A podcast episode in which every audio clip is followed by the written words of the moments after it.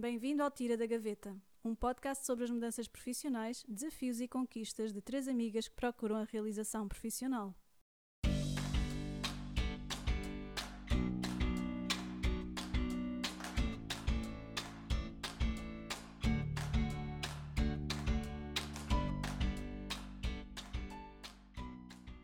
Olá, eu sou a Sara e vou moderar o episódio de hoje, onde vamos conversar sobre redes de contactos e como as outras pessoas podem contribuir para atingirmos a realização profissional.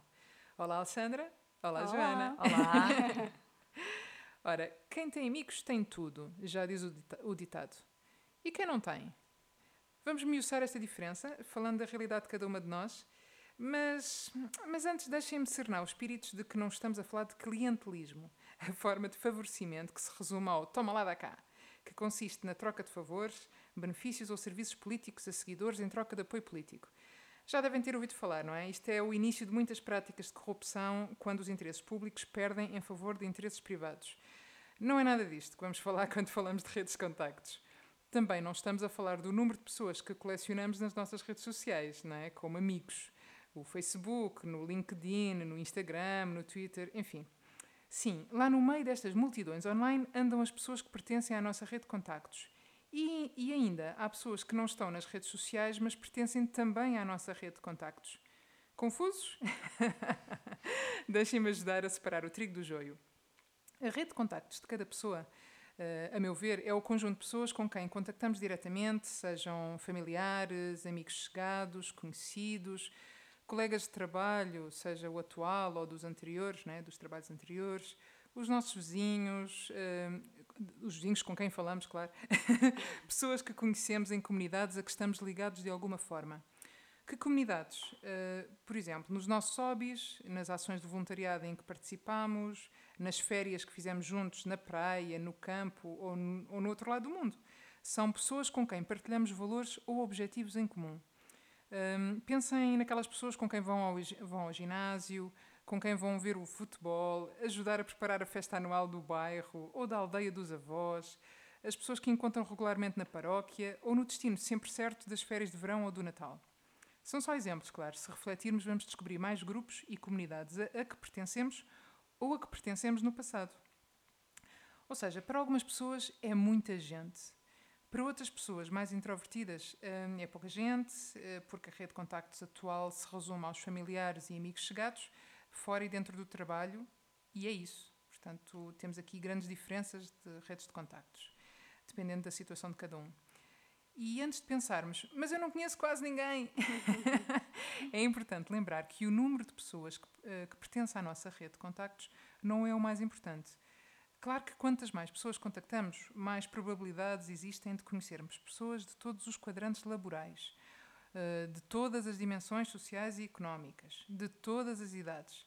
Ou seja, é como ter um mundo ao alcance de um telefonema, ou, de um e-mail, ou de um encontro presencial. Acima de tudo, mais do que o tamanho da nossa rede de contactos, a meu ver, e acho que concordaremos, depois vamos falar melhor, a meu ver, interessa que as relações que construímos dentro desta rede sejam de confiança, onde nos sintamos acolhidos e onde sabemos acolher o outro nas nossas diferenças, nas dúvidas, nas alegrias, nas partilhas, não é? Das conquistas e do que é que corre bem. E principalmente do que corre mal e que gostaríamos de mudar. Alexandra, é começando, sim, vamos começar por ti. Se tivéssemos de escolher entre quantidade e qualidade, ou um ou outro, o que é que achas que é mais importante na rede de contactos? A qualidade das relações ou o número de pessoas que pertencem à nossa rede? Ora bem, eu sendo uma daquelas pessoas que estavas aí a dizer, não é? Dos introvertidos que acham que não conhecem ninguém, Bem-vinda. vou ter que arriscar aqui a dizer que eu acho que o mais importante é sem dúvida a qualidade das relações, não é? Porque por muitos contactos que tu tenhas, se não nutrires o, o- esses relacionamentos e até se não conheceres bem essas pessoas, hum, o que pode acontecer é não serem as pessoas certas, ou mesmo quando fores ter com elas, essas pessoas não estarem disponíveis para ti, ah, ou pior ainda, não é? Nem se lembrarem de ti se são pessoas que tu já deixaste de falar há muito, muito tempo. Portanto, lá diz o ditado, não é? Longe da vista, longe do coração. Sim. E hum, como é, que, como é que tu achas que se constrói e alimenta a confiança entre as pessoas? Ainda bem que estás a ficar com as perguntas difíceis. Não te preocupes que já vamos a ti. Eu, o animal social Exato. deste, não é? Olha, eu acho que a confiança realmente é algo que é, é- tem que ser trabalhado, não é? Isto não nasce de um dia para o outro, a não ser que, que exista ali algum, algum laço mais intenso. Ahm, mas por acaso, ainda no outro dia estava a ouvir a, a Carla Martins, que é uma, uma mentora no LinkedIn, sobre o LinkedIn, aliás. Ela ajuda as pessoas a construir os seus perfis e, e, e a saberem precisamente como criar relações de confiança. E uma das, das estratégias que ela estava a dizer para criar a rede de contactos era precisamente que eh, as pessoas deviam criar confiança e para criar essa confiança o importante era saberem dar antes de receber. Eh, eu diria mais ainda, portanto, as pessoas têm de saber dar sem esperar, sem esperar nada em troca, não é? Exato, exatamente. Mas no fundo é um bocadinho esta ideia de é importante partilharmos informação, sabermos partilhar um pouco de nós, darmos-nos a conhecer, estarmos disponíveis para essa troca. Ahm, acho que é algo que pode aumentar e, e alimentar esta confiança entre as pessoas.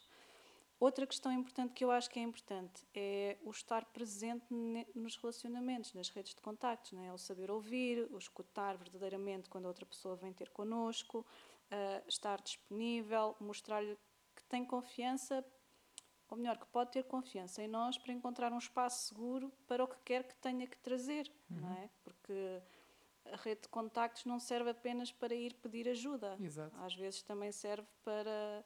Ah, eu não me sinto muito bem, quero só desabafar um bocado, como às vezes. Ainda agora estávamos a fazer antes do episódio. Mas não Contes, não contes que isso é bastidores. Mas no fundo é isto: é, é sentirmos este conforto de a rede de contactos, lá está. Pode ter eh, pessoas que são mais amigas ou menos amigas, digamos assim. Uhum. Ah, nem não sei se pode dizer assim, mas pronto, acho que percebem o que eu quero Sim, dizer. com menos não é? intimidade, não é? Sim, com menos que- intimidade. Mas eu acho que todas estas questões são importantes. ahm, isto para não falar daquelas questões fundamentais quando se constroem relações, não é? Que é a sinceridade, a empatia, Claro. a dar sempre espaço para o diálogo e para a comunicação. Eu diria que tudo isto faz parte de irmos construindo relações em que existe confiança. Ah, eu também estava a pensar aqui num episódio de. Que é engraçado. Há, há uns tempos atrás, um amigo meu da universidade enviou uma mensagem e nós na universidade andávamos sempre muito tempo juntos. Ah, pá, éramos super amigos e depois a vida acabou por nos afastar. Ele mora noutra cidade. portanto, cada um tem as suas vidas e acabámos por nos afastar um pouco. Então é um bocadinho aquela coisa do trocamos as mensagens nos aniversários, no Natal, Sim. ou quando ele vem a Lisboa, pergunta se eu estou por cá. E, e- portanto, resume-se um bocadinho a isto. Mas a verdade é que ele sempre foi uma pessoa que soube nutrir imensos relacionamentos. E eu sempre admirei isto muito nele. Porque ele sempre esteve muito presente, muito disponível. E então, no outro dia, ele enviou-me uma mensagem só para saber se as coisas estavam tudo bem, como é que estavam a andar e não sei o quê. E eu disse: Olha, é engraçado que andava aqui a pensar em enviar-te uma mensagem também para saber como é que vocês estão, agora até depois do desconfinamento e não sei o quê, mas pá, lembro-me, depois passa-me, depois não envio e não sei o quê. E ele disse-me assim: Pois é verdade, eu também sinto isso, mas se não fizermos este forcing para, para dar importância às coisas mais importantes da nossa vida, então as coisas acabam por passar. Pá, eu achei aquilo delicioso, porque realmente nós temos que tirar um bocadinho de tempo para nutrir estas, estas relações. E com a rede de contactos, mesmo que não sejam com amigos, também é importante dedicar este tempo eh, para estarmos disponível para os outros. Sim, sem dúvida. Sim. Não é? Uhum. Acho que faz sentido. Sim. Eh, Joana, queres eh, partilhar alguma coisa aqui em relação à confiança? Hum, quero, quer dizer, sim, o que eu posso dizer é que isso é essencial, não é? É, é, é a base para, um, para, para qualquer relacionamento, seja um relacionamento amoroso, seja de entre amigos, seja. Eu lembro-me, por exemplo, ah, que uma altura, quando eu andava na escola secundária, eu sempre fui muito avessa a saídas à noite para discotecas e não sei o quê. Uh, e tinha imensos colegas que, para poderem ir sair à noite, diziam aos pais que iam dormir a casa do amigo ah, X ou Y. certo. Um, e, eu, e, e, havia amigos meus que me diziam: mas como é que tu é tu que és a única de nós que tem pais que te deixariam sair à noite? Porque é que. E eu disse: não, mas eu não gosto de ir. Agora, se eu fosse, os meus pais iam deixar seguramente. Mas porquê? Porque eles confiam em mim, porque eu nunca lhes menti. Ou seja, eu sempre, tudo aquilo que eu quero fazer, Quer dizer, os meus pais deixaram-me ir três meses para o Brasil com nove anos eh, claro. uh, sem eles irem, não é? Uh, e não é porque são irresponsáveis, não é? E não é porque são irresponsáveis. Quer dizer, não fui sozinha, não é? Claro. Nove anos, também claro, não são. Mas, mas, confiaram, não é? De, mas confiaram, confiaram, e eu acho que esse, essa confiança vem de de eu nunca a ter perdido. Ou seja, a confiança é que leva muito tempo a conquistar e depois perde-se num instante, não é? Uhum. Uh, e portanto é, um, é, uma coisa que é, é, é, necessário alimentar permanentemente para que nunca se quebre. Claro, claro. Também devo dizer que tu provavelmente tens a sorte de ter uns pais que, hum, que, que não que não te julgavam quando eras pequena e fazias uh, disparados, como todos nós fizemos. Porque eu acho que muitas vezes a mentira, isto agora já é um bocadinho à parte do, do uhum. tema, mas eu acho que muitas vezes a mentira que surge dos filhos em relação aos pais tem a ver com o medo do julgamento e da crítica. E, e acho que, é, é, que esse é um dos principais problemas que leva depois as relações não serem equilibradas e de confiança entre os dois lados, não é? entre pais e filhos. Que é, às vezes os pais são demasiado paternalistas, no pior sentido que a palavra tem, e, e, claro, os filhos defendem-se inventando histórias, inventando vou à casa do amigo X ou Y para conseguir ter alguma liberdade social também, não é? Pois talvez eu, eu não era assim tão introspectiva quando era miúda, mas é possível que se, eu inventava muitas histórias, mas só dentro do meu quarto, eu, eu só para mim. Mas depois na relação com eles não. Uh, mas se calhar os meus pais ouvem isto, se calhar vamos mudar de assunto. Claro, claro. Mas, mas, mas, a verdade é que vocês têm uma ótima relação sim, de confiança. Sim, isso, sim. É, isso, é, isso é maravilhoso e, e, olha, é que mais gente consiga construir assim sim, é verdade. com os filhos, não é? Nós podemos escrever um livro os três depois para explicar como é. Fica o recado aqui para os pais da Joana. Pronto, e, e, há pouco estávamos a falar, aliás, estavas a dizer, Joana, que, que realmente a confiança é muito importante para as relações, uh, para a relação amorosa, para as relações com os amigos.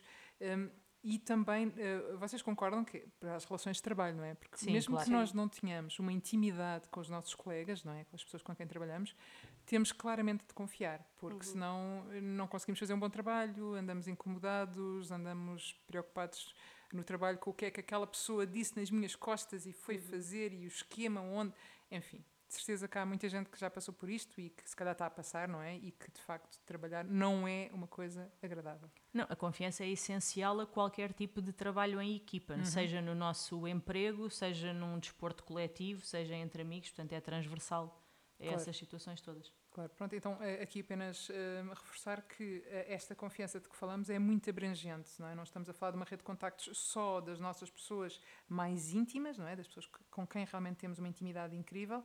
Estamos a falar de uma rede de contactos onde, mesmo falando com um amigo que já só, que só vemos uma vez por ano, lá está, Sim. que só conversamos uma vez por ano no aniversário ou no Natal, nós sentimos que temos uma confiança extrema uhum. e que não está perdida e que está ali para, para os dois, não é? para uhum. as duas pessoas.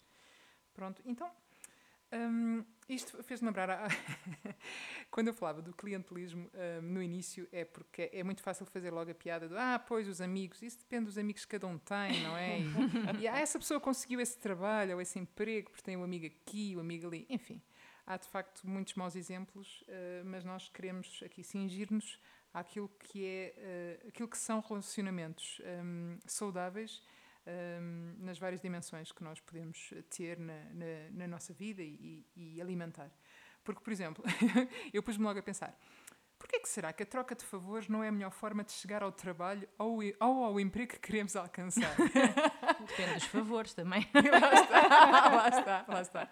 E uma das coisas que agora um, eu me lembrei foi Sim, se calhar é, é uma das maneiras mais rápidas de chegar a um trabalho, a um emprego que nós ambicionamos. Mas é quase de certeza a pior maneira de o fazer, porque quando nós fazemos um favor a alguém, normalmente não sabemos o que é que vem do outro lado. E se, e se, estamos a fazer troca de favores, não estamos preocupados uns com os outros, não é? Entre as pessoas que estão a fazer os favores, estamos preocupados nos nossos interesses mais, muitas vezes mais mesquinhos, mais, não é? mais materialistas. E hum, isso não vai dar bons resultados a médio, a longo e às vezes até a curto prazo. Portanto, tem um custo elevadíssimo, eh, pode-nos custar a nossa reputação, a nossa a nossa, a nossa autoimagem até, não é? Porque depois passamos a não gostar tanto de nós porque fizemos uma coisa menos correta, com uma ética muito duvidável. Um, e a verdade é que uh, nós não precisamos de chegar a, aos, a estes pontos da troca de favores para conseguir alcançar a nossa realização profissional. Pode demorar um bocadinho mais tempo, às vezes nem é por isso. Às vezes é a maneira como olhamos para os nossos relacionamentos e a maneira como estamos dispostos a dar, lá está, a dar, Sim. a estar para o outro, porque as coisas naturalmente, eu acredito nisto, quanto mais nós damos, mais vamos receber. Portanto, uhum. um, se nós acreditarmos nisto, de certeza que, que conseguimos uh, que alguém nos ajude na nossa rede e é ajuda verdadeira, ajuda de, de uma pessoa que, que, se preocupa connosco e não de uma pessoa que quer alguma coisa de nós, que são coisas tão diferentes, não é? Um, e vocês querem acrescentar alguma coisa aqui em relação a isto? Acham que sou só eu que sou uma romântica e que... Quer dizer, sim, eh, mas... sim, sou sim, uma romântica. Sim, és uma romântica. Exato. Uh, mas eu acho que, faz, que, isso faz todo o sentido. Se tu pensarmos, por exemplo, num... Vamos pensar só no campo profissional. Chegar a um determinado posto por troca de favores é uma coisa. Chegar porque, uh, como fruto de uma amizade genuína em que alguém falou de nós como sendo uma pessoa extraordinária, etc., é uma coisa completamente ah, diferente. Sim, sim, ou sim, seja, as duas podem eventualmente ser vistas como favorecimento ao clientelismo, mas numa há aqui mesmo uma troca uhum. quase comercial e noutra pode ser uma coisa como já me aconteceu muitas vezes, mas vamos falar sobre isso, de olha, uh, o meu amigo X está à procura de alguém para trabalhar, eu achei que tu tinhas o perfil, dei-lhe o teu contacto. Claro Sim, e que é tão diferente porque é recomendares alguém, claro. alguém ver-te como uma referência e depois há a questão do o, os favores é direto, né? a troca direta. Uhum. E hum, enquanto que quando somos recomendados por alguém que nos conhece, uh, é um favorecimento, sim, mas normalmente passamos sempre pelo, pelo crivo interno da, da, empresa, porque há sempre entrevistas de emprego, há sempre uma entrevista a, a, a, portanto, às pessoas recomendadas e às outras que chegam lá por outras vias, e a verdade é que a empresa escolhe quem quer ou quem lhes parece melhor para o posto de trabalho, não é só porque somos amigos do, amigos do, A, do A e do B e do C. Exatamente. Sim, eu estava aqui a pensar, a Joana estava a falar e, e tocou ali na parte de, desta questão das referências. Quando tu estavas a falar de troca de favores, eu também estava aqui a, a lembrar-me da, das cunhas, não é? Sim, sim, sim, sim. Claro. Porque vamos pôr aqui os pontos. Claro, vamos falar disso tudo, não é? Temos que perceber nós... de que amigos é que estamos a falar. Não, não falem de. Eu, isso é um trauma na minha vida. Eu nunca fui ouvintes, eu nunca fui a uma entrevista de emprego sem ser referenciada. Isto é uma coisa que me atormenta. É um pois, eu estava na dúvida é? se puxava agora este tema para aquilo, se íamos ainda puxá-lo mais à Puxa frente. sem medos. A culpa, é uma... Não, a culpa é seres uma pessoa extraordinária que as pessoas querem recomendar. Exato, mas é que existe toda uma diferença entre a recomendação e a referenciação, porque temos confiança em alguém, claro. ou alguém ir meter uma cunha só porque sim, sim lá está. Sim, ou porque deve um favor a alguém, claro. não conhecendo aquela aquela pessoa só porque. Epá, pronto. É Sim. É o verdadeiro meter a cunha que depois tem a conotação negativa e que faz com que esta questão das referências uhum. seja mal vista. Exato. Quando na realidade a questão de, de referenciar alguém que é da nossa rede de contactos, que é da nossa rede de amigos, que nós conhecemos, até ex-colegas de trabalho, não é? Uhum. Isto é ótimo para termos a certeza que vamos trabalhar com alguém que é da nossa confiança, que nós já sabemos que faz um bom trabalho, que uhum. sabemos que pode aportar valor para a empresa. Portanto, há, há que realçar aqui também que hum, esta, esta coisa das cunhas é muito mal vista e muitas vezes associada à, à tal às uhum. referências Sim. ou como ou as referências são um nome bonito apenas para as cunhas Sim. e hum, e é preciso distinguir que uma coisa é eu vou meter cunha, vou tentar arranjar um trabalho para alguém que eu não conheço, seja lá pelo motivo que for, ou porque é um familiar, ou um desconhecido, ou porque estou a dever um favor a essa pessoa. Uhum. Outra coisa é eu vou indicar esta pessoa para trabalhar na minha empresa porque eu conheço, porque eu já trabalhei com ela, porque Exato. eu conheço as suas capacidades, o seu potencial e sei que ela vai fazer um bom trabalho. E aí eu estou, efetivamente, também a contribuir para a empresa e para o valor que essa pessoa vai trazer. Eu acho também que muito do peso negativo associado a isto tem a ver com quando as cunhas servem para arranjar trabalho ou manter o trabalho de alguém que é incompetente. Sim. Ou seja, uma coisa é tu dares uma referência de dizer, olha, estás à procura de uma pessoa com este perfil, eu conheço a pessoa X, tem estas capacidades, e a pessoa entra, ok, foi referenciada, mas entra e depois mostra o que veio, não é? Faz o Sim, seu trabalho. Exato. Outra coisa é quando tu dizes, ah, podias arranjar um trabalho para o filho da pessoa Exato. tal, Pois. independentemente dessa pessoa ser competente ou não, só porque tem um padrinho não sei aonde. Claro, Sim. e não faz a mínima ideia como é que a pessoa está, se está até se tem qualificações ou Claro, se está à vontade sim. com, não é, com a área. Uhum. Portanto, são coisas completamente diferentes, não é? Sim. Então, eh, voltando aqui ao, ao tema do quem tem amigos tem tudo, eh, isto, eh, nós hoje eh, acho que entramos no episódio com muitos, muitos ditados, que é engraçado, porque acho que há aqui muita, muita sabedoria popular à volta disto. E, e lembrei-me de outras duas frases, que é cuidado com as más companhias, que eu associo aos conselhos sobre os amigos que me podiam levar por maus caminhos quando eu era muito jovem, e o mais vale só que mal acompanhado, que eu associo, e acho que nós todas, a, a- melhor, é melhor viver solteira eh, e feliz em vez de encalhada num relacionamento, num relacionamento amoroso que é tóxico ou, ou que não tem futuro, não é? Joana, aqui a sabedoria popula- popular vem, vem reforçar a importância da qualidade das relações, é? De- do que estamos a falar, na maneira como vivemos eh, e a forma como olhamos para nós próprios. Mas e, e se estivermos rodeados no dia a dia por pessoas que nos deitam abaixo ou que desvalorizam a nossa infelicidade no trabalho e dizem, ah, tens é de aguentar, não é? Que é- todos temos que fazer a nossa parte, ou que não se alegram com as nossas conquistas e encontram sempre alguma crítica ou defeito para apontar. Já te aconteceu? O que é que achas que podemos fazer? Bem, primeiro queria-te só dizer que também há um, há um contraditado que, que eu ouvi numa música do Ney Mato Grosso que diz já dizia a minha avó antes mal acompanhado do que só. Eh, Vais ter de explicar agora. Explica aí, vai. Não, não, mas eu estou contigo mais vale só do que mal acompanhado, claramente. Ahm, pronto, é só porque as pessoas têm visões, têm- é preciso. claro. Há, mui- há- há muita gente que não sabe estar sozinha, É verdade. portanto. bom. Ah, sobre isto, eh, sobre as pessoas que nos deitam abaixo, vou só fazer aqui um, um, um prefácio, digamos assim, que é também há um problema grande que é quando, quando as pessoas que nos deitam abaixo somos nós próprios, não é? Uhum. Porque nós também podemos ser muito maus amigos de nós próprios. Podemos ser os piores. Sim, Eh, eu acho que há um, eh, já me aconteceu, claro. eh, há algumas coisas a fazer, não são lineares e não são muito evidentes. Eu acho que é preciso. são coisas que levam tempo, é preciso nós apercebermos ao longo dos anos. Eh, de que energia é que aquelas pessoas trazem para a nossa vida, não é? Quando nós, estamos, quando nós estamos com aquela pessoa, com que energia é que saímos desse encontro dessa, dessa relação? há imensas pessoas que nós depois nos apercebemos que sugam completamente a nossa energia, são pessoas que se relacionam connosco apenas por interesse e que, portanto, só tiram e não dão nada. Há imensas pessoas que não nos dão o devido valor, que nos fazem duvidar de nós próprios. Há uma coisa um bocadinho diferente também, que eu também já vivi, que são pessoas que reconhecem o nosso valor, mas têm um nível de exigência muito alto e então depois não, não reconhecem o nosso valor, mas não o expressam, então a gente fica sempre na dúvida. Eh, e uma, a minha estratégia para lidar com isso tudo eh, levou muito tempo, mas foi um processo longo de é preciso olhar para dentro, eh, passar em revista as nossas conquistas, o que é que nós já conseguimos e perceber o que é que foi preciso para que nós conseguíssemos chegar até ali. Eh, e olhar para aquilo que conseguimos conquistar e perceber que nós temos valor, não é? Um bocadinho aquela coisa de, de- do se eu não gostar de mim, quem gostará, não é? Que era Uhum. do leite matinal, acho eu. Espero não estar enganada na marca.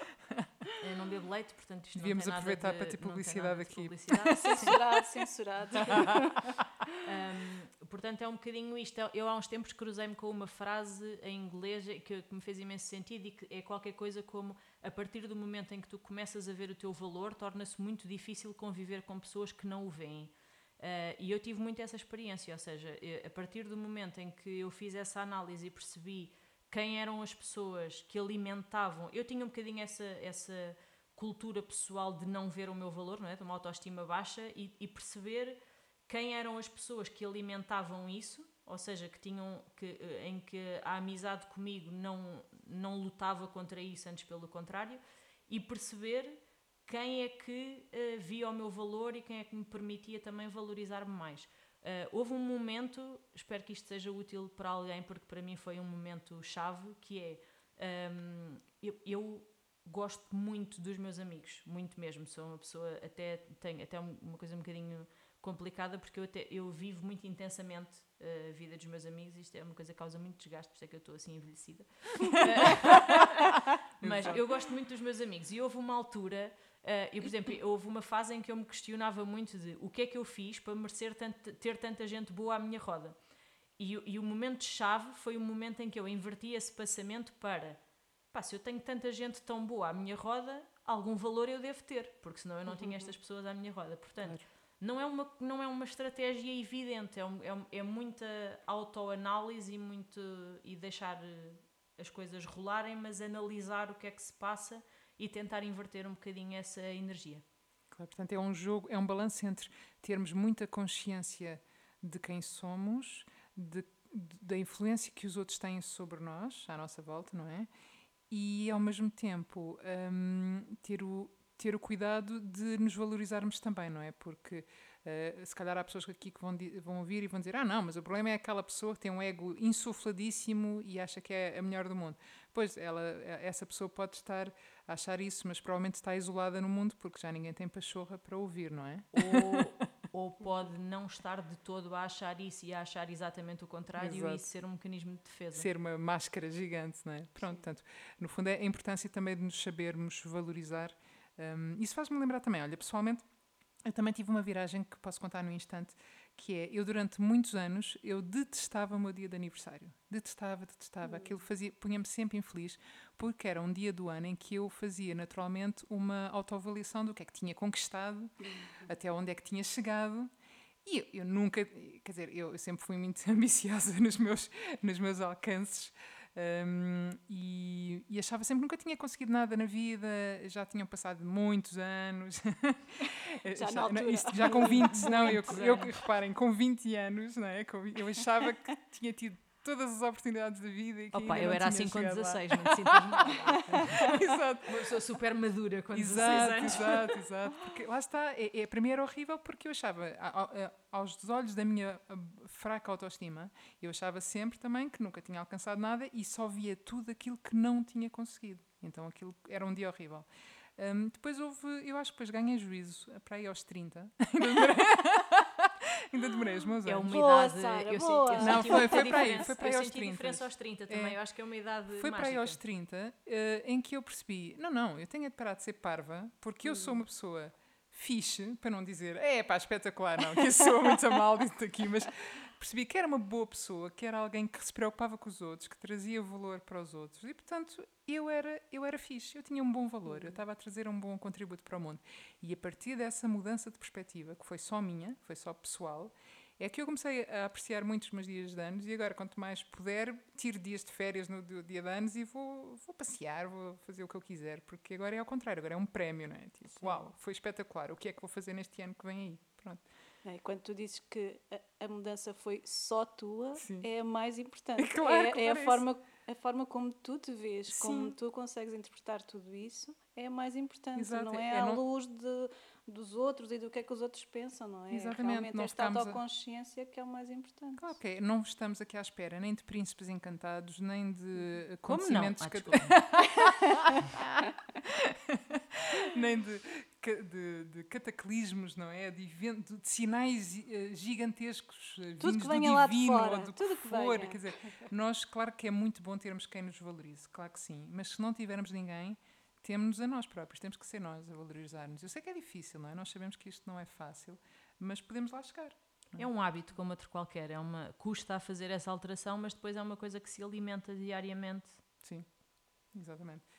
Hum, então, Porquê que interessa ter amigos quando falamos de realização profissional e mudança de carreira?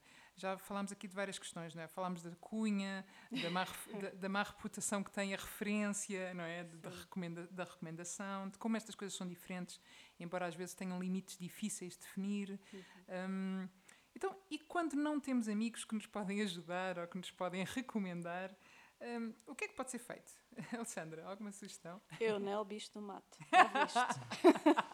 Deixa, depois fala o animal social. É contrário? Há que equilibrar. Este, este nosso Pois- podcast está muito equilibrado. Depois deixamos a Lioa, a Lioa a falar. Exato. então, eh, o que é que pode ser feito? Olha, o método tradicional, não é? Para quem, para quem está à procura de uma mudança, é de facto ir através de candidaturas às empresas, resposta a anúncios, candidaturas espontâneas, saber vender-se perante as empresas, não é? Mas depois eu acho que isto começa a ser cada vez mais comum haver eh, entidades que apoiam as pessoas a fazer estas mudanças, não é? E portanto é um bocadinho procurar a quem é que podemos pedir ajuda se realmente queremos fazer uma mudança de carreira e nos encontramos bloqueados, hum, a quem é que podemos pedir ajuda para conseguir desbloquear e perceber por onde é que vamos, não é? Pode ser um coach, um mentor, ah, pode ser um terapeuta, quer dizer, dependendo do que é que a pessoa, que desafios é que a pessoa traz, ah, dependerá a quem é que se deve recorrer. Hum, acho que também para mudar de carreira ou para para conseguirmos encontrar um, um outro emprego, podemos sempre procurar comunidades, eh, e hoje em dia eh, existem muitas comunidades até alimentadas pelo online, ahm, comunidades onde encontremos pessoas com interesses em comum ou não, ou interesses completamente diferentes, porque nos vão dar outras perspectivas que podem ahm, alargar os nossos horizontes, não é? Ahm, mas que podem trazer daí alguma mais-valia para nós lá está, aumentarmos a nossa rede de contactos e, e conseguirmos chegar onde se calhar sozinhos não conseguiríamos ir tão, tão rápido ou tão longe, não é? Claro. E, dirias que é mais eficaz acompanhado, lá está, neste caso, mais vale acompanhado do que só. Pois, lá está. Eh, porque há menos esforço, não é? De estarmos só dependentes de nós próprios. Uhum. um, e temos sempre alguém com quem nos comprometemos, não é? Há sempre alguém que a gente pode. Sim, há também aquela sensação de eu não estou sozinha neste desafio, não é? Ah, as comunidades o que têm de bom, não é? Ou estar acompanhado, é que há muito esta sensação de, de coletivo, de, de não estar sozinha a enfrentar um desafio que, que pode parecer que é só meu, mas que tantas outras pessoas ah, também passam por ele. E portanto, acho que é por aí. Ok. Hum, Joana, e o que é que tu dizes sobre não ter amigos? Eu sei que não é o teu caso, mas. o que é que te parece? Já te puseste nesses pés eh, de alguém que vem ter contigo e diz: Olha, não sei o que fazer, não tenho amigos, não sei com quem falar? É pá, não tenho amigos, é uma frase assim um bocado dramática. É dramático, é dramático. sim. Opa, não, não, não sei mesmo o que é que é dizer. não, não, é uma realidade tão longe da minha que eu tenho muita dificuldade em pôr-me nos sapatos. Eh, eu- quer dizer, eu, eu conheço algumas pessoas que, não tendo tido o privilégio que eu tive de ter sempre muitas portas abertas, que tiveram que ir à luta e conseguiram. Portanto, eu acho que aí é mesmo ter consciência do valor, ir atrás, lutar, não desistir, mas é, é, é uma realidade que me é, que me é um bocadinho é. distante, não Sim. consigo acrescentar muito. Claro. hum, eu, às vezes, quando a gente diz que não temos amigos, se calhar estou mais a referir-me a não conheço as pessoas certas nos lugares certos. Não, é? eu percebi. não ter Eu sei, amigos é assim. Era mais nessa perspectiva de, de ser referido e, e de ter recomendações. Hum, Às vezes, desculpa, deixa-me só dizer Diz uma isso. coisa, por falar em amigos, que é, eu, eu, eu há bocadinho estava a dizer um bocadinho a brincar, mas é verdade que nunca fui a uma entrevista de emprego sem ser referenciada. Mas às vezes nem são só as entrevistas de emprego, por exemplo. hum, o, eu, eu, eu, eu estudei comunicação social e quando acabei o curso decidi que queria estagiar num jornal desportivo, porque era o que eu queria fazer, era jornalismo desportivo, etc. E tive um dos meus professores de rádio eh, que estava a falar comigo e eu eu estava a preencher o- lá a folha das candidaturas a estágio e ele disse, mas vais-te candidatar a, a esse jornal? E eu, sim, porque eu quero fazer jornalismo desportivo. Ele, não, não, tu tens é que fazer rádio. E ele agarrou naquela folha e deitou fora e disse, vai buscar outra e preenche, porque tu tens que ir fazer rádio.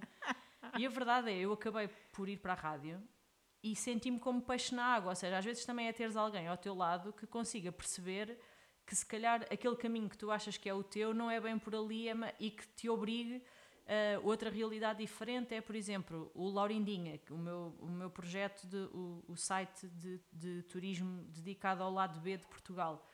Não é propriamente que eu tenha tido nenhuma referência porque é um projeto meu, mas esse projeto só foi possível porque eu tenho amigos que já, já trilharam esse caminho, ou seja, que são bloggers de viagens e que me inspiraram e tiveram super disponíveis para me ajudar a dizer como é que se fazia e a mostrar que era possível e também porque alguns dos meus amigos engenheiros informáticos me deram imensa ajuda na construção de. Portanto, às vezes nem é só. Uh, há esse lugar de referenciar para um lugar, mas também há o ajudar com as outras coisas todas, não é? termos pessoas ao nosso lado que, que efetivamente fazem parte da nossa vida e nos querem ajudar a crescer. Uhum.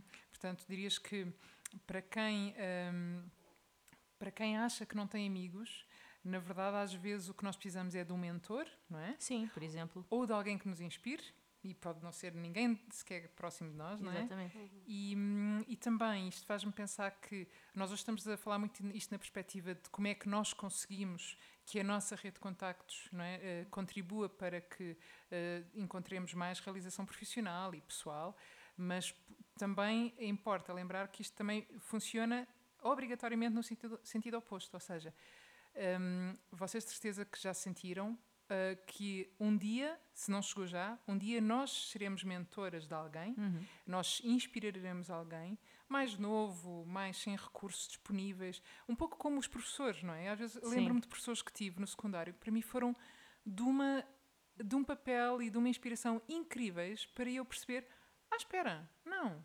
realmente uh, há quem olhe para nós e nos veja, não é?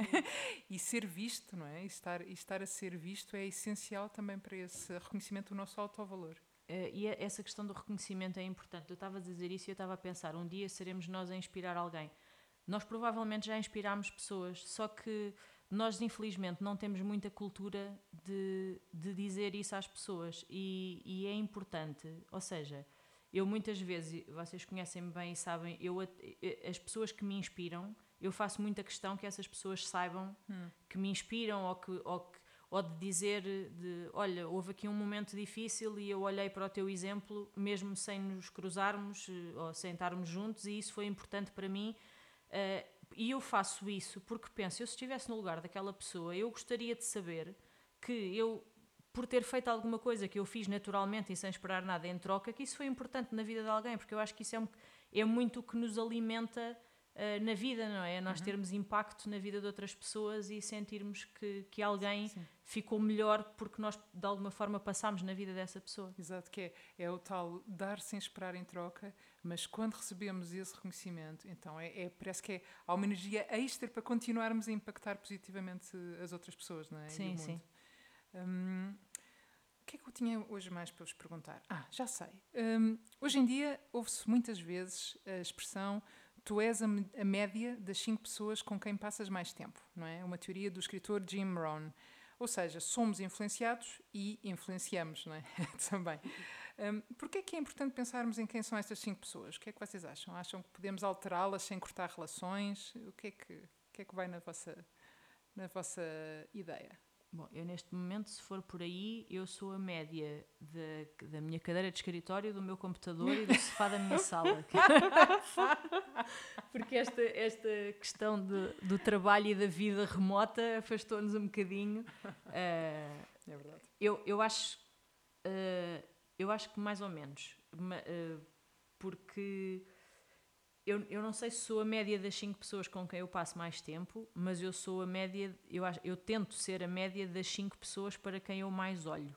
Hum. Uh, e, isto, e, estas 5 pessoas podem não ser as mesmas. Um, ou seja, eu acho que é importante uh, fazer, como estávamos a falar há bocadinho, perceber das pessoas que estão à nossa volta quem é que traz uma boa energia para nós ou não, quem é que é importante realmente na nossa vida ou não. Uh, mas também há às vezes as pessoas para quem nós mais olhamos para nos inspirar não são as pessoas mais próximas ou, ou nem sequer, quer dizer, eu não estou a dizer que não, que não são, no meu caso, estou só a falar. Sim, sim, uh, às, vezes, às vezes são pessoas que não nos são muito próximas ou que nós até nem conhecemos pessoalmente, porque uh, eu, eu tenho uma. Há, há pessoas de quem nós observamos o que vamos falar de figuras públicas, pessoas de quem nós observamos o comportamento e que esse comportamento de alguma forma uh, nos inspira e nós pensamos, olha, esta pessoa teve esta determinada atitude num momento difícil e isso inspira-nos. E eu, eu, sou muito. Há aquela fase em que os nossos ídolos são cantores de rock que nós pomos em pósteres na parede do quarto. Exato. E depois há outra fase. Eu hoje em dia, como vocês sabem, ainda tenho muitos ídolos, mas esses ídolos não é uma coisa etérea, vem muito de pessoas públicas de quem, de quem eu acompanho o comportamento e penso, pá, esta pessoa tem um comportamento que eu admiro, ou que eu acho que foi preciso coragem para fazer isto. Uhum. Portanto, também pode ser um bocadinho, eu incluo um bocadinho estas pessoas no grupo de influência, ou seja, o grupo de influência é família, amigos e estas pessoas para quem nós olhamos muito e que têm muito impacto na nossa maneira de ser. Ok. Uh, Alexandra? Pois olha, não sei. estava aqui a ouvir a Joana e estava aqui a tentar perceber, a tentar uh, perceber qual é que era a resposta, não é, à tua pergunta. Eu por acaso tenho pensado um bocadinho sobre isto, porque pronto, como estou nesta senda de criação de um projeto, não é, eu vou assistindo a muitos workshops e masterclass e vou fazendo programas e etc. Esta é uma frase que se repete muito, não é, que nós somos a média das cinco pessoas com quem passamos mais tempo. Um, e, e isto faz-me refletir um bocadinho, porque de facto eu também não passo assim tanto tempo com outras pessoas, porque também estou a trabalhar, estou em teletrabalho, não é? Portanto, a minha gata, as minhas gatas são as mais uh, valorizadas com isto, mas Exato. eu ainda não mio, quer dizer, às vezes. um, mas o que isto me leva a pensar é que hum, leva-me mais à questão de procurarmos rodear-nos das pessoas que efetivamente pensam mais como nós, ou com quem nós conseguimos ter interesses em comum. Uh, e isso é que eu acho que é verdadeiramente importante. Porque, por exemplo, e vou dar aqui a minha experiência pessoal, não é? esta coisa de uh, querer deixar o mundo corporativo, querer começar um trabalho por conta própria, uh, deixar uma vida mais ou menos estável. Isto implica mudar uma série de pensamentos e ganhar toda uma confiança e uma coragem que não é fácil se fizermos um caminho sozinho. Muito menos fácil é se tivermos à nossa volta pessoas que preferem uma vida mais estável, com mais segurança, que têm receio de um dia poder perder tudo e, portanto, veem nisto uma forma, um risco, não é? Um grande risco de, de perder uh, dinheiro, casa, estabilidade, tudo mais. Um, e, portanto, para mim o que tem sido muito importante, de facto, é estar mais perto de pessoas que percebam aquilo que eu quero fazer, que me deem alguma força, uh, ou que já passaram por isso, ou porque também estão a fazer o caminho e, portanto, sentem os mesmos desafios e dificuldades, um bocadinho como nós quando nos juntámos as três, não é? Para uhum. as dailies, que foi aquilo que originou aqui a ideia para o podcast.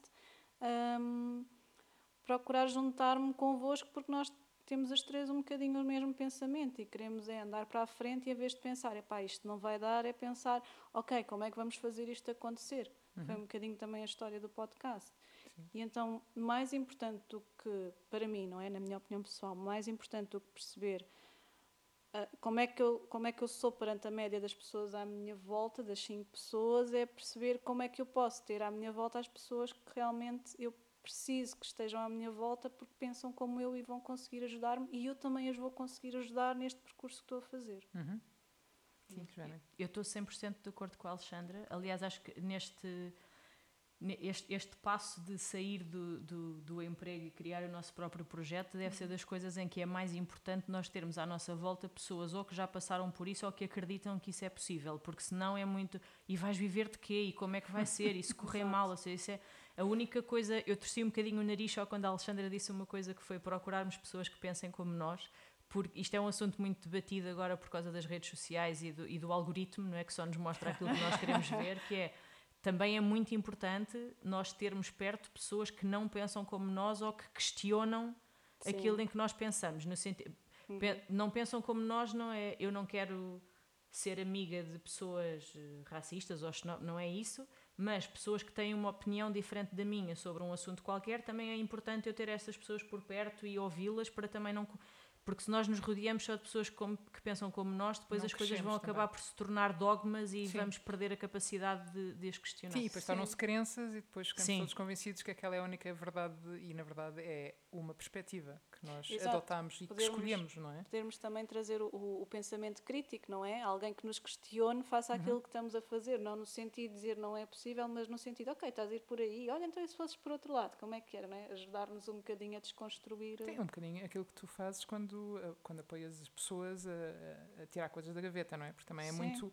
ajudar as pessoas a, a, a porem em causa para fortalecer as- aquilo que realmente querem, não é? Um Sim, bocadinho ajudá-las a perceber qual é que é a melhor opção Sim, mas por elas mesmas, não é? Exatamente. Ou seja, não, não é o deitar abaixo ou indicar por onde é que é, porque as cada pessoa é que sabe, mas é no fundo ajudá-las elas próprias a fazerem esse raciocínio. claro, a esmiuçar os motivos que estão não é? é? no Sim. fundo e ter a certeza que não é porque alguém lhes disse que aquilo é que era e elas convencem-se que é por ali que têm que Sim. ir, mas é mesmo o projeto pessoal, não é? É mesmo uma coisa delas de- que as faz serem mais felizes. Olha, eu criei um hábito que recomendo muito, que é eu agora tenho uma, sempre que tenho uma ideia ou que quero começar uma coisa qualquer, há um amigo meu para quem eu ligo e digo assim, olha, tive esta ideia, estou a pensar fazer isto, destrói lá a minha ideia.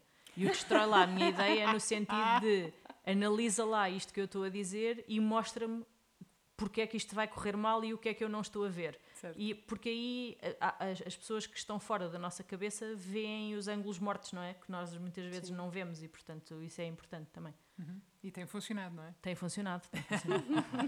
E daí surgiu alguma ideia que não foi destruída? Uh, o Laurindinha, por exemplo, não foi destruída. Disse: destrói lá isto. Não, não estou assim a ver. Ahá! Isso é um excelente exercício. É, É muito isso. bom. Muito bom. Isso podia ser um serviço, do, um serviço de outsourcing. Alguém a ouvir as nossas Eu ideias. depois posso dar o contacto de uma, de uma pessoa que tem muito jeito para fazer isto. Exato. Temos é de ir com alguma confiança no nosso valor, porque senão, em vez de percebermos que o que está a ser destruído é, é, o- é a ideia, não somos nós, não é? Exato, Há que exato. distinguir as duas coisas.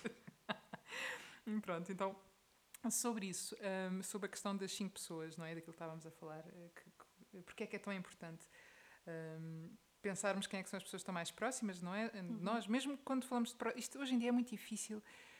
Hoje em dia é, é preciso, hum, eh, na minha opinião, é preciso distinguir muito bem o que é que estamos a falar quando falamos em proximidade, em intimidade, em passar mais tempo com, porque como temos tantos relacionamentos online, não é? Às vezes passamos horas a falar com amigos online e, hum, e passamos minutos por mês, por semana, a, a falar com outras pessoas. E depois distinguir o que é que é isto da intimidade e a proximidade e quem é que. É difícil, não é? Porque temos, agora temos várias formas de viver, não é? Em frente ao, em frente ao ecrã e não só. Joana. Eu, eu resolvi esse problema do em frente ao ecrã, que é aquilo que eu estava a dizer há bocadinho do, do- dos ídolos, que é importante a gente estar a olhar para eles.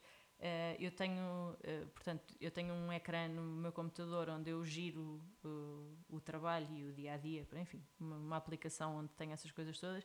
E nesse painel, que é uma coisa que está sempre aberta e para a qual eu estou sempre a olhar, eu tenho diversas de fotografias das pessoas que me inspiram. A Sara está a olhar para mim e a pensar, ela vai falar na ministra Marta Temido, não vai Não, por acaso não. Eu estava a pensar? Não, vou brincar. Ia fazer um paralelismo que é, quando éramos novos, punhamos pósteres de... Lá está. Agora, pomos imagens do nosso ecrã principal. Eu há bocadinho estava a pensar nisso, mas não disse nada. Que isso Não, dos mas- posters já muita gente se calhar nem vai saber do que é que estás a falar. Sim, e, hum, bem, é assim, calma. Se eu fosse adolescente hoje em dia, eu não- provavelmente não teria pósteres da Marta Temido no meu quarto, ok? Calma. Não, mas a verdade é, é, agora fora de brincadeiras, é, é ter, é ter a imagem, essa imagem presente, não é? Tipo, olhar e, e- e a mim faz-me bem, a meio do dia de trabalho, de repente olhar para ali hum, e pensar, Ver aquele conjunto de pessoas. ver aquele ver- conjunto de pessoas que me inspira por motivos E temos aqui, e todos nós temos fãs, ou devíamos ter pelo menos alguns. fãs, não fãs não, ídolos. desculpem, desculpem. Ídolos, meu Deus. Quer dizer, também podemos ter fãs. Sara, não, vamos- eu não tenho fãs, fã? não. Exato, Sara, tens alguma coisa Não, eu graças a Deus, graças a Deus sou uma feliz anónima. Não tenho fãs, eu acho que isso é assustador, mas Eu sou tenho vários ídolos. Ah, é? Eu sou tua fã. Oh, Eu também. obrigada. Mas dá-te um autógrafo quando isto acabar. Bom, afinal, meus caros, descobri. Mas estas são fãs que nós queremos ter, não é? Não é aquela malta estranha que às vezes anda atrás dos outros. Por isso, hum, é, dizer aqui o quê? Que a importância dos, da nossa rede de contactos tem tudo a ver com um, a maneira como as outras pessoas nos influenciam, mais ou menos, não é? Uh, de acordo com a nossa personalidade também, mas é muito importante com quem é que nós uh, falamos, porque isso influencia uh, as nossas ações, os comportamentos, os nossos pensamentos, a maneira como nos sentimos, não é? e a maneira como estamos agarrados ou não a crenças que devíamos questionar ou pelo menos uh, ir validando de, de, tempos em tempos se é aquilo realmente que nós queremos um, partilhar não é? E, e, divulgar na nossa vida. Um, portanto, nós já falámos aqui de várias coisas, uh, percebemos que é importante aumentar o tamanho da rede de contactos quando ela é curta para aquilo que nós sentimos que precisamos, não é? quando uhum. sentimos que precisamos de mais apoio ou de falar, lá está, falar com pessoas que também estejam a passar pelos, pelos mesmos desafios e dificuldades. Aí é essencial procurarmos um, pessoas com os mesmos objetivos e valores que nós. Um, é importante, principalmente, investirmos na qualidade das relações da nossa rede, da, da que já existe e da que quisermos vir a desenvolver. Um, e, e eu, eu, também só queria dar aqui uma nota final, que é, eu, eu acho muito importante uh, remarmos contra a maré de negativismo que é tão popular na cultura portuguesa, não é? Aquele lamentar-se, o estar a comparar feridas. Um, é, é, é, porque é muito tentador olharmos para nós como vítimas das circunstâncias passadas, das desvantagens em relação a outras pessoas, uh, dos nossos maus amigos que tivemos ou que ainda temos à nossa volta, não é? Que não nos trazem nada de bom. Um, e, e, ficarmos agarrados à infelicidade que sentimos, não é? É muito tentador ficarmos por aqui e não fazermos nada e, e isso trazer-nos um conformismo no dia a dia que é um, que é debilitante para nós, não é? Porque podemos ser infelizes no trabalho e pensar, ah, mas dá demasiado trabalho mudar ou estou aqui tão confortável no, na minha infelicidade que eu conheço, para que ir para o desconhecido, não é? Uh, Sabe-se lá o que é que eu vou apanhar, não é? E o português é um bicho que adora ser infeliz. Sim, sim, nós temos uma tendência cultural uh, assustadora para sermos infelizes e, e e até termos uma admiração por essa infelicidade. Olha, vê aquela pessoa que foi infeliz a vida que inteira. Que sofre tanto. E que aguentou tanto mal-estar ou relações tão más e tão tóxicas. Quer dizer, claro que é de um heroísmo enorme haver pessoas que tiveram que passar por isso. Mas não é bom ficarmos agarrados a isso como única opção de vida, não é? E, portanto, é urgente mudar de perspectiva. Um, se nos sentimos em baixo, esta é a minha, é a minha ideia, é um, é, e se nos sentimos incapazes de mudar, seja o que for, temos de ser gentis connosco próprios e com as nossas falhas, que é o primeiro passo. Temos que fazer o mesmo que fazemos a outra pessoa de quem gostamos e com quem nos preocupamos. Ou seja, estender a mão sem julgamentos, não é? E levantarmos-nos. Portanto, encontrar conforto e energia positiva na partilha com as pessoas que realmente se preocupam connosco. E no limite, se não sentimos que elas estão lá para nós, não é? As pessoas perto de nós uh, podem não ser as pessoas que nos dão o apoio, pelo menos temos que pensar, nós estamos lá, né? estamos nós próprios. E, portanto, depois de cuidarmos de nós, temos que nos lembrar que somos donos e senhores do que fazemos em cada dia para fazermos melhores escolhas um dia de cada vez e percebermos quem é a nossa rede de contactos. Se é tóxica, criamos uma nova rede. Encontramos as pessoas que nos apoiam e onde sabemos também estar lá para elas. Não é da noite para o dia, claro, mas vai fazer toda a diferença. E agora vamos passar então à nossa rubrica Vira do Avesso. Joana, uh, que recurso é que traz hoje? Olha, trago um recurso um bocadinho abstrato e que tem muito a ver com aquilo que tu tiveste a falar até agora, que é uh, um exercício de, de empatia e de mudar a nossa forma de olhar o outro. Ou seja, esta questão do sem julgamentos Uh, eu acho que, agora porque estávamos aqui um bocadinho na brincadeira a dizer que a Alexandra é o bicho do mato e eu sou o animal social, não, não é bem assim, isto é um bocadinho exagerado, mas a verdade é, as relações que eu construí até hoje têm muito a ver, acho eu, com a forma como eu me entrego às pessoas que me estão próximas e como me dedico a elas. E um exercício que eu aconselho, e eu acho que isso torna as relações muito verdadeiras, é para já muita honestidade, muita frontalidade, uh, uh, exigir isso dos outros também, porque só, só com essa clareza sobre, sobre nós e sobre os outros é que conseguimos ter relações verdadeiras.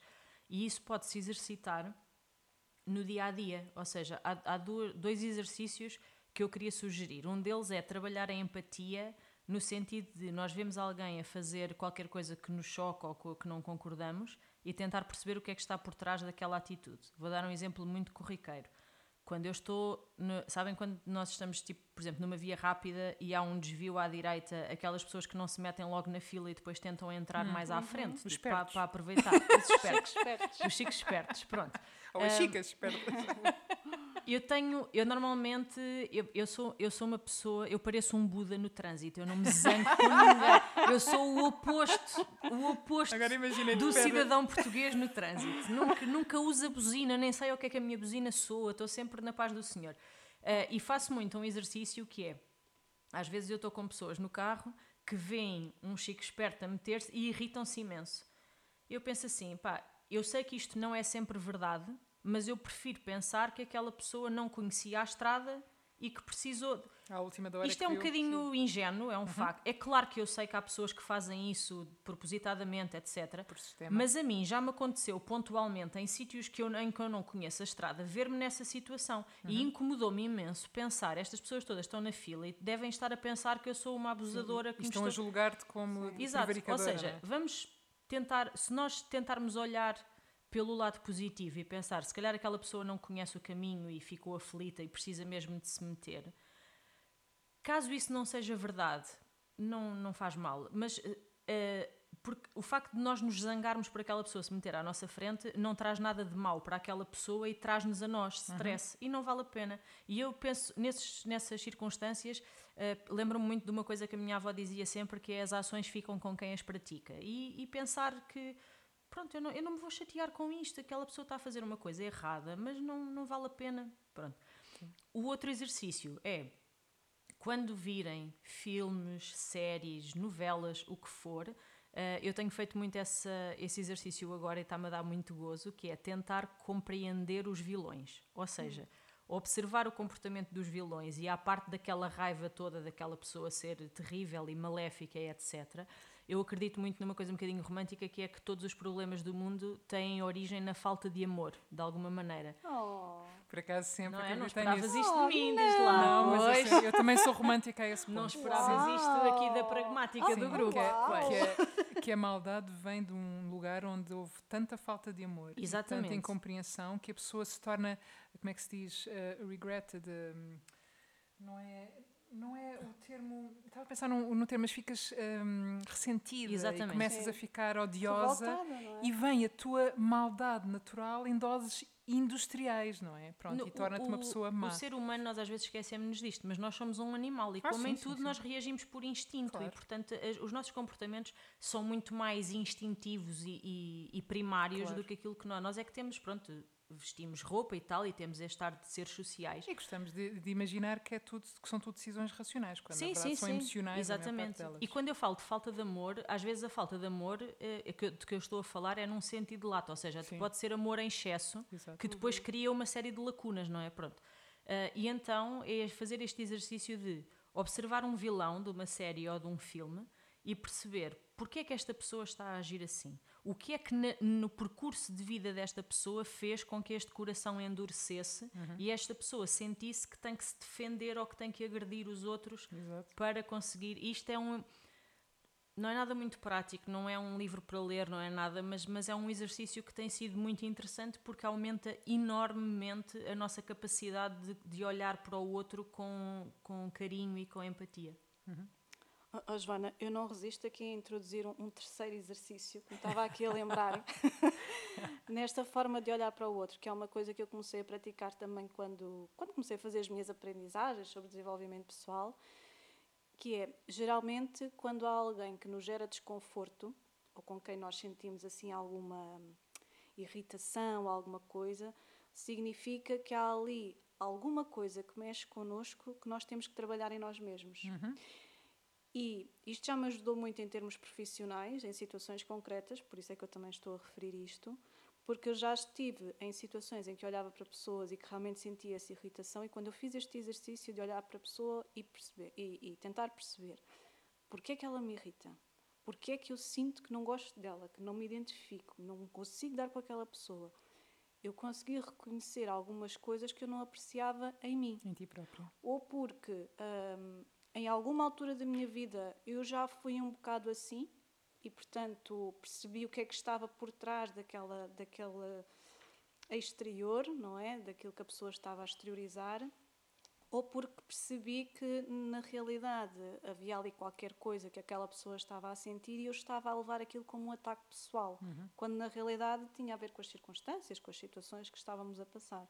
Portanto, este exercício de olhar para o outro, perceber porque é que ele me causa desconforto e tentar reconhecer o que é que há em mim que ainda precisa de ser trabalhado ou melhorado, ajuda depois a compreendê-lo e torna as relações muito mais fáceis. E isto é, é, é, é importante, em contextos de trabalho, pelo menos funciona bem.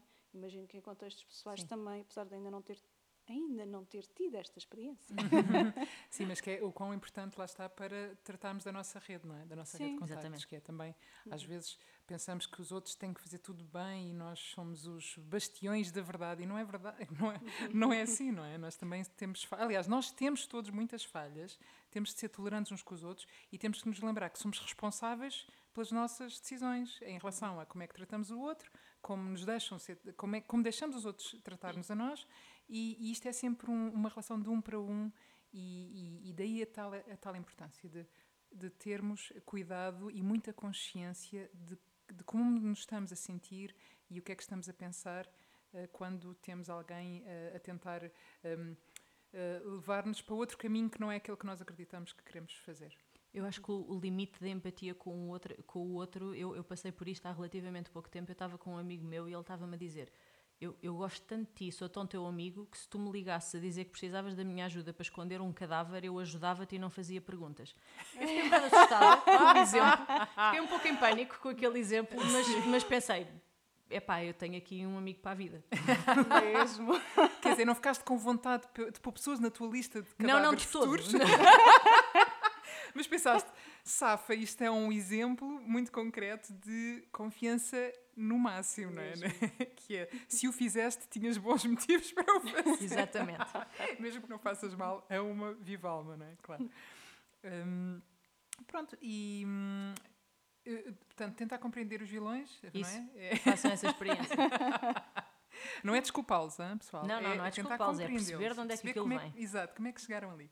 Um, e já, já eu tenho, uma, hum, tenho um recurso uh, para partilhar, que no fundo é um artigo, um, é em inglês, mas eu acredito que a maior parte das pessoas que nos ouve não tem, não tem dificuldade em, em, em ler uh, artigos em inglês, que é, no fundo, um, artigo do Lew- Lewis House, que, do- da escola School of Greatness, que compara esta capacidade de fazer networking, ou seja, esta capacidade de criar relações e de alimentá-las, eh, como se fosse um trabalho de um atleta de alta competição.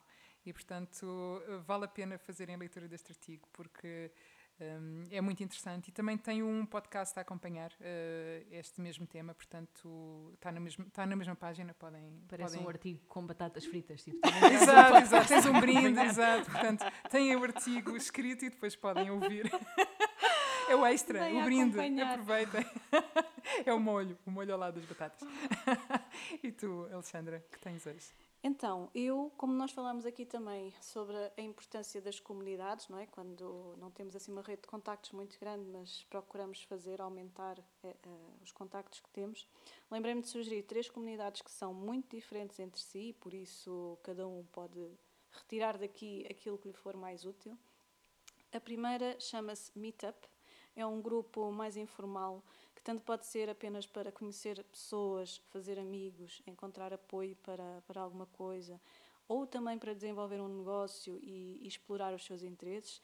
Isto é um grupo que existe online que hum, geralmente o que acontece é eles criam eventos onde as pessoas se encontram também consoante este tipo de interesses e portanto aí as pessoas vão se podendo conhecer e aprofundar alguns alguns contactos. Uh, depois, um- uma segunda comunidade chama-se BNI, Business Network International. É uma comunidade mais orientada para negócios ou para pessoas que pretendem criar negócios e que querem expandir um, a sua rede de contactos, precisamente. E funciona através de referências. Ou seja, as pessoas que vêm para este grupo têm que ser através de uma referência. E depois, quem está no grupo pode passar os seus negócios entre todos os outros membros do grupo. Portanto, é uma forma também de, de alavancar o negócio de cada um. e é, isto é daqueles grupos que fazem reuniões tipo às seis e meia, sete da manhã, coisas assim, para acordar bem o dia. Uh, mas são muito interessantes e servem de facto para, para alimentar e reforçar as redes de contactos. Um terceiro, um terceiro exemplo de uma comunidade é a Creative Mornings, que começou por ser um evento mensal que se organizava à hora de almoço, em que, à hora de almoço não, desculpem, à hora do pequeno almoço, e as pessoas uh, juntavam-se para ouvir uma pequena talk e depois tomavam um café e havia ali um momento de networking, direcionado sobretudo para criativos, portanto é muito específico. Com a pandemia este grupo cresceu e portanto eles começaram a organizar imensos workshops online, imensas talks, têm uma newsletter onde partilham sempre oportunidades de trabalho, portanto sempre no âmbito deles, não é? no âmbito criativo, Uh, mas é uma comunidade espetacular, de muito apoio, onde se encontram pessoas de todos os países uh, e sempre com alguém comum. É, é, muito engraçado. Eu já estive a assistir a, um, a uma talk uh, que era dada por americanas e estava lá um rapaz de Portugal uhum. assistia, assistia, sempre àquele, àquele evento e pá, é engraçado depois encontrares ali pessoas que não estás à espera. Uhum. Portanto, uhum. E há sempre algo em comum e as pessoas conseguem criar laço e depois ficam a falar fora do evento. Portanto, Deixo aqui três exemplos só para mostrar que, de facto, as, as comunidades um, podem ser uh, excelentes oportunidades para aumentar a nossa rede de contactos e para expandir horizontes também. E obrigada, Alexandre e Joana. Já agora brincar uma última, uma última vez que é, portanto, a pessoa que o, o nosso bicho do mato é quem nos traz os grupos e as sugestões para aumentar o networking. Portanto, como vêem, é possível.